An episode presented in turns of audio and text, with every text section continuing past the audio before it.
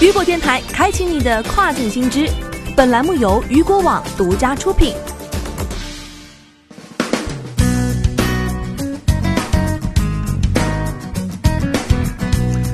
Hello，大家好，欢迎大家收听这个时段的跨境风云。那么接下来将带您一起来了解到的是，二零一九年酷胖营业亏损减少，收入飙升至七点二万亿韩元。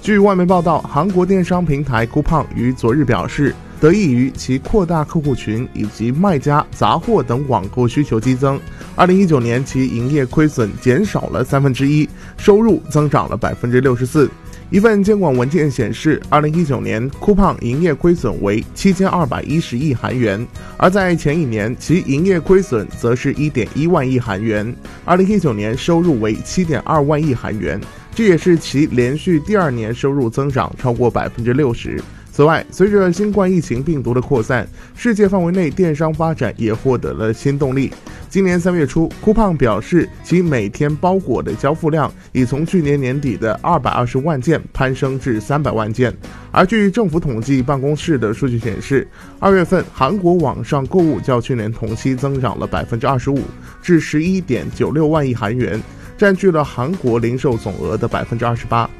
据了解，数据显示，在二零一八年，酷胖收入飙升百分之六十五至四点四万亿韩元，但营业亏损也扩大了百分之七十二至一点一万亿韩元。而二零一九年，其收入再次飙升，营业亏损却进一步减少，可见酷胖整体的盈利情况正逐渐转好。在三月初，因韩国新冠病毒疫情的持续升级，酷胖订单量也迎来了激增。不过，这些订单主要是家用产品和新鲜农产品等低利润的商品，而因此次订单激增，在为酷胖带来更多销量的同时，也会使其交付成本迅速膨胀。